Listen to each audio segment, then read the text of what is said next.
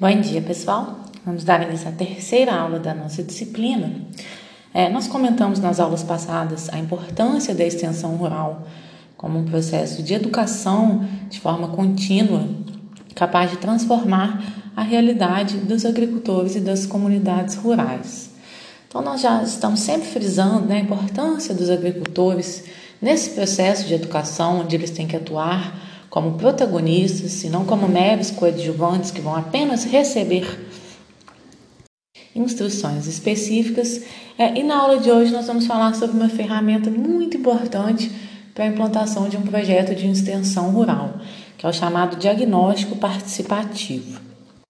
Então, para que o extensionista ele consiga transformar a realidade de uma determinada comunidade, ele precisa conhecer né, e refletir bem sobre as realidades de cada local. Então, realizando um diagnóstico é, das comunidades, o extensionista ele consegue identificar então quais são as restrições e quais são as oportunidades para ele estar auxiliando no desenvolvimento dos sistemas de produção.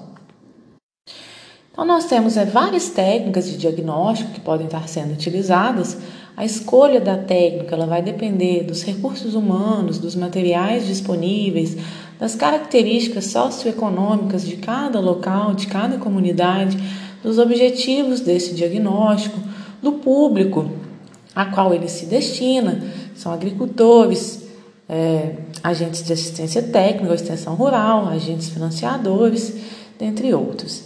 Então, para a gente compreender como que a gente pode implementar um projeto de extensão rural. É, quais técnicas a gente pode estar utilizando para realizar o diagnóstico é, de cada comunidade?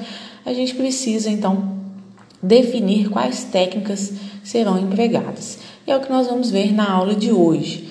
Então, essa aula vai ser muito importante é, para que vocês conheçam as ferramentas é, que podem ser utilizadas para realizar um, um diagnóstico participativo é, e no final da nossa disciplina, no final, depois que vocês estudarem a parte dos sistemas agroflorestais, vocês vão ter que elaborar um projeto, então, é, reunindo os conhecimentos dessa disciplina. É muito importante que vocês vão aprender nessa aula, porque vocês vão ter que selecionar alguma dessas técnicas para estar tá elaborando um projeto de extensão rural envolvendo os sistemas agroflorestais. Bom, então para começar, ali até a, a, década de 50 e 60, aqueles países mais industrializados, eles pensavam que o desenvolvimento rural ele estava muito atrelado à modernização e à industrialização. Né? Isso quer dizer que o quê? Que aqueles países não que se aqueles países não industrializados, aqueles países mais pobres, que se eles tivessem tecnologias mais modernas, eh, eles poderiam então assim se desenvolver melhor. No entanto, a gente sabe hoje, né, que isso não é verdade, esse processo, na verdade, ele nunca funcionou, já que os países industrializados, eles continuam ricos e os países não industrializados, eles continuam pobres. Então começou-se a buscar-se né, novas alternativas para tentar resolver esse problema. E foi a partir daí que começava a se introduzir esse conceito de diagnósticos rurais. Então, os primeiros levantamentos utilizando esses diagnósticos que foram realizados, que eram chamados de tradicionais, eles eram basicamente é uma interpretação da realidade de cada local, de cada comunidade, a partir da visão do técnico ou do extensionista. Então, os técnicos eles identificavam soluções corretas para áreas onde eles estavam atuando e simplesmente né, transferiam essa informação para os agricultores. Isso não deu certo, é claro, né? Conforme nós já comentamos, é muito importante que os agricultores eles sejam protagonistas durante esse processo de construção. Então, esses diagnósticos realizados antigamente, que não, não contavam né, com a participação direta dos agricultores, eles eram muito superficiais. Então, os técnicos, os extensionistas, eles não interagiam com as realidades rurais para fazer é, esses levantamentos. E eles eram muito onerosos também, demorava muito tempo para se conseguir as informações e muitas vezes essas informações eram incompletas, já que na maioria das vezes os técnicos extensionistas não dialogavam com os agricultores.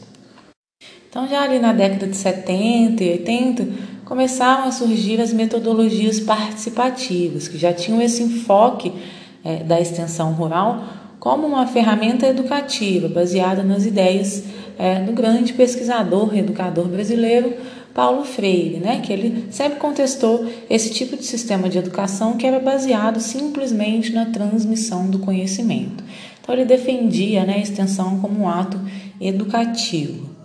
Então, a partir do desenvolvimento dessas metodologias participativas, formou-se um novo conceito de diagnóstico e de intervenção rural, então partindo do reconhecimento do papel dos agricultores é, nesse processo, reconhecendo que eles têm um conhecimento profundo da sua realidade, do, seu, do ambiente que eles vivem e de quais são as suas necessidades. Então é por isso que eles precisam ser incluídos em todas as fases de qualquer pro, programa que tenha o objetivo de auxiliá-los Bom, e existem várias ferramentas que a gente pode estar utilizando, né, no caso os técnicos, os extensionistas, para estar realizando um diagnóstico rural participativo de uma determinada comunidade, que é o que nós vamos comentar agora. Né? Por exemplo, nós temos a, a técnica da, da entrevista semi-estruturada, onde o técnico ou o extensionista ele vai estabelecer uma conversa informal com os agricultores então, ele vai levantar informações sobre a família desses agricultores, sobre os sistemas de produção que eles adotam, a comercialização de produtos, qual que é o relacionamento deles com a floresta, quais são os principais problemas enfrentados por eles, quais são os sonhos que eles têm para o futuro, entre outras é, informações. Então ele vai criar um ambiente aberto de diálogo e vai permitir com que aquela pessoa entrevistada ela se expresse livremente, né? E assim ele consegue identificar formas de atuar em prol do desenvolvimento né, daqueles agricultores ou daquelas comunidades. Um outro exemplo seria a construção de mapas, de croquis ou de maquetes das comunidades rurais. Então, quando a gente tem é, um registro gráfico, por exemplo, um mapa, um desenho da nossa, de uma propriedade, um croquis de uma comunidade, a gente consegue identificar, por exemplo, qual que é a área ocupada pela atividade produtiva, qual que é a área de preservação, como está a distribuição dos lotes na propriedade. Podem ser construídos também mapas da comunidade, dos fluxos econômicos, dos recursos naturais, como mapas de solo, mapa dos recursos hídricos. E com essas ferramentas, então, elas podem servir como um ponto de partida para discussão no entendimento sobre as causas dos problemas e também para pensar em alternativas para solucionar esses problemas.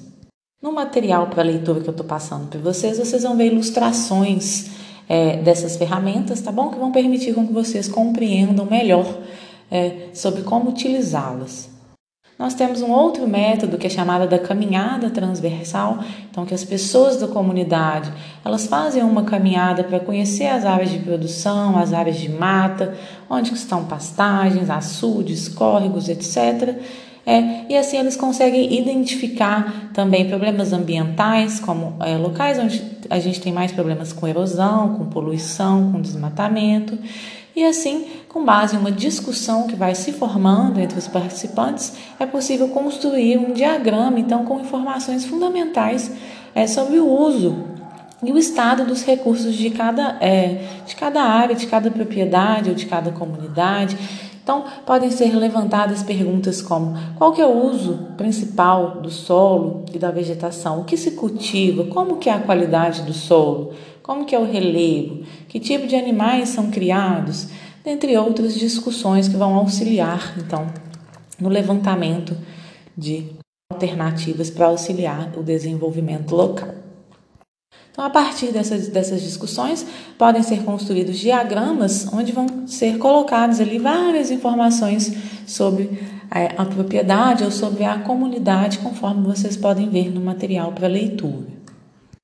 Pode ser construído um calendário agrícola, onde é, as pessoas, né, os agricultores, eles vão encontrar ali informações sobre as estações agrícolas e as atividades produtivas da comunidade. Então, quando que é feito o plantio de determinadas espécies?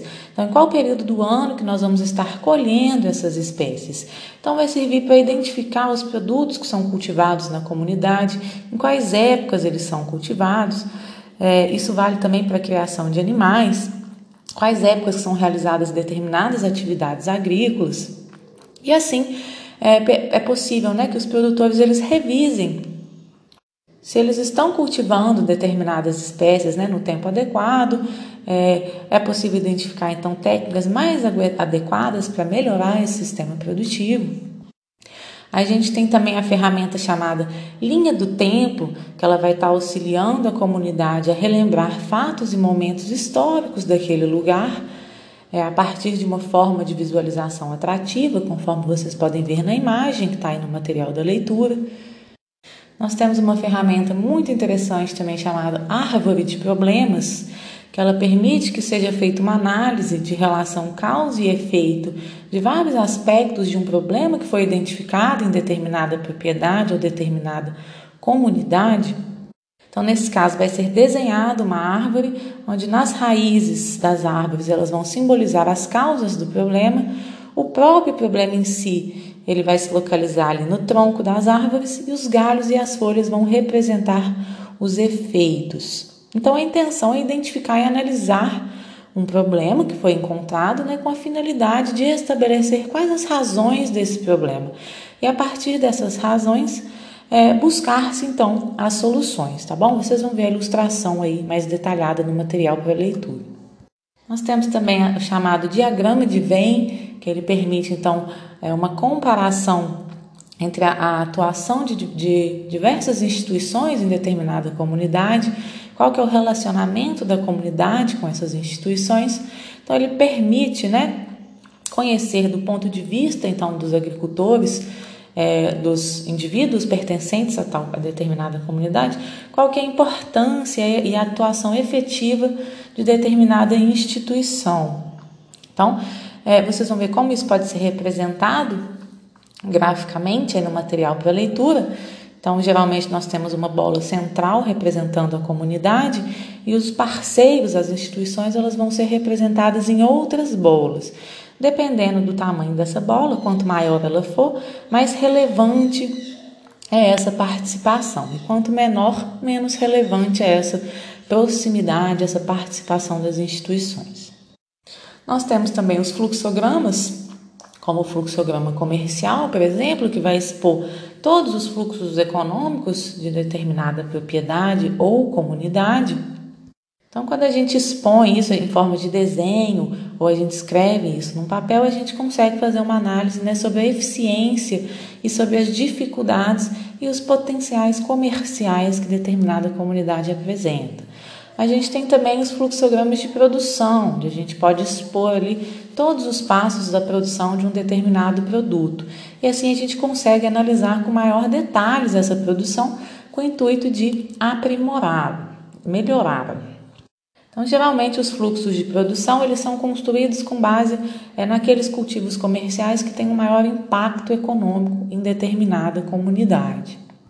Então, por exemplo, se tratando de sistemas agroflorestais, supondo né, que você é um extensionista que está trabalhando em uma comunidade que está implantando sistemas agroflorestais, geralmente a gente tem ali espécies que têm uma importância econômica maior, que poderia ser, por exemplo, é, o açaí para a região amazônica ou o cacau. Então a gente constrói um fluxograma de produção é, desses produtos que vão gerar uma fonte de renda maior para os produtores. Outra ferramenta muito utilizada também, muito interessante, é a chamada matriz FOFA. FOFA significa fortalezas, oportunidades, fraquezas e ameaças. Então essa matriz ela vai analisar os grupos organizados da comunidade. Então a partir dela a gente consegue identificar, analisar e visualizar a situação atual dos grupos para que a gente consiga um fortalecimento organizativo. Então trabalhando em termos de comunidade. Então a gente reúne com essa comunidade, com esses indivíduos, a gente realiza uma chuva de ideias e coloca eles em forma dessa matriz. Então vão ser discutidos fortalezas, é, fraquezas, oportunidades e ameaças que tem a cada grupo. Então, as fortalezas elas são fatores do interior do grupo que vão contribuir com o melhor desempenho, enquanto as fraquezas são fatores do interior do grupo que influem negativamente sobre o desempenho. As oportunidades elas já são fatores externos que podem influir de forma positiva no desenvolvimento organizacional daquele grupo, porém é, ela já está fora do controle é, daquele grupo, né? São é, oportunidades elas são fatores externos, então, à comunidade. E ameaças também são fatores externos que podem influir de forma negativa sobre o desenvolvimento organizativo do grupo, né? Porém, assim como as oportunidades, nas ameaças, o próprio grupo também ele não tem um controle total sobre isso. Observem no material para leitura a ilustração de uma matriz fofa para que vocês compreendam melhor o que eu tentei explicar aqui para vocês. Então, um exemplo, por exemplo, de ameaças, né, que eu falei que são fatores externos, que não dependem unicamente de ações do grupo, está a questão de energia elétrica, né? Isso é uma questão que está mais relacionada com as empresas que fornecem energia do que com a própria vontade, né, das comunidades. Mas enfim, a partir então da construção dessa matriz fofa, são discutidas então as relações que existem é, no grupo é, são discutidas com os próprios, com a própria comunidade e com outras instituições é, externas, né, para analisar assim o estado atual dessas relações e descobrir formas de fortalecer essa organização. Bom, então depois de adotar, né, você escolheu qual, quais ferramentas você vai utilizar para realizar esse diagnóstico participativo. Então, depois que esse diagnóstico ele foi realizado, é muito importante que os resultados obtidos eles sejam revisados e apresentados para todas as pessoas da comunidade para que elas possam identificar informações que faltam, além de avaliar né, se as ferramentas utilizadas elas realmente foram eficientes para levantar os problemas e permitir a busca de soluções, então, para aprimorar o desenvolvimento daquela comunidade.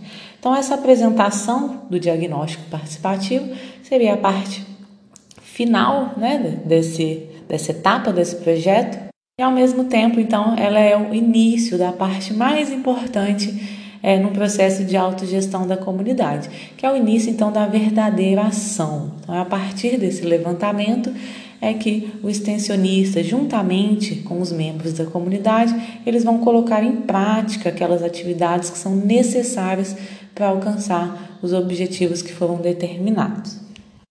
Então, a forma como o estudo vai ser posto em prática, a forma como esse projeto ele vai se desenvolver, ela deve ser feita né, juntamente com a comunidade e com o grupo de agricultores. Sempre importante frisar que essas atividades do planejamento elas não podem ser definidas somente pelos extensionistas, como se fosse uma receita de bolo, né? É importante que tenha é, esse planejamento participativo com toda a comunidade. Então, por mais que a comunidade não tenha experiência de planejar, ela tem capacidade de julgar quais ações é, a possibilidade de garantir o sucesso do plano do projeto que foi elaborado. Até porque muitas das ações elas vão ser realizadas pelos próprios agricultores, sem a intervenção é, dos extensionistas, né? Então, nesse planejamento é muito importante elencar quais são as prioridades, então, quais são os pontos que podem ser impeditivos para o desenvolvimento, para dar início a esse trabalho. E é importante né, sempre flexibilizar esse planejamento, pois durante o desenvolvimento desse projeto, novas demandas podem surgir né, de acordo com as necessidades da comunidade. Então, durante esse planejamento, é muito importante que se saiba né, o que fazer, até quando fazer, quem é que vai fazer determinadas atividades, quem vai avaliar esses resultados. Então, é importante que a gente defina os objetivos, as metas, quais fontes de recursos vão ser utilizadas, é, quanto tempo mais ou menos isso vai é, demorar né, para a gente chegar no, no nosso objetivo final, quem vai coordenar esse projeto, quem vai executar, quais parcerias poderão ser buscadas para auxiliar nesse processo de desenvolvimento, é, definir as estratégias de ações e a partir daí elaborar um cronograma de atividades e definir então um programa que vai monitorar o desenvolvimento dessas atividades e que vai fazer uma avaliação final desse projeto. Então, nesse sentido, né, os extensionistas eles têm um papel fundamental para coordenar todas essas questões para que esse processo ele seja bem encaminhado e para que ele não desestimule a comunidade. Então é importante iniciar esse programa, esse projeto, com as ações mais fáceis de serem executadas, que têm um menor curso e que assim elas vão promover é, o desenvolvimento das outras ações, né? Elas vão for, é, elas vão servir como catalisadores de outras ações. Também é importante ficar claro que a implementação é, de um planejamento para o desenvolvimento de uma comunidade, ele não pode simplesmente resultar em mais trabalho para os agricultores. Ele deve, de preferência, diminuir essa penosidade, facilitar esse trabalho dos agricultores é assim como introduzir né, tecnologias desconhecidas pelos agricultores, visando então facilitar o trabalho deles e promover esse desenvolvimento rural. Então, nesse sentido, a viabilização do acesso pelas famílias ao crédito rural é fundamental para que os agricultores eles consigam realizar investimentos nas suas propriedades que estão previstos nos projetos de desenvolvimento. Nós vamos ter uma aula para a gente falar então sobre esse acesso ao crédito rural, que é uma ferramenta né, muito importante para que os projetos de extensão rural eles sejam bem sucedidos. Bom, então vou finalizar por aqui, que já ficou um pouco extenso essa gravação. É, vocês vão encontrar isso tudo que eu falei aqui com maiores detalhes no material para leitura. Então é muito importante que vocês compreendam essas ferramentas do diagnóstico rural participativo, porque vocês vão precisar utilizá-las é, para concluir né, o trabalho final da nossa disciplina. Qualquer dúvida, eu estou à disposição, então tenham todos um bom dia.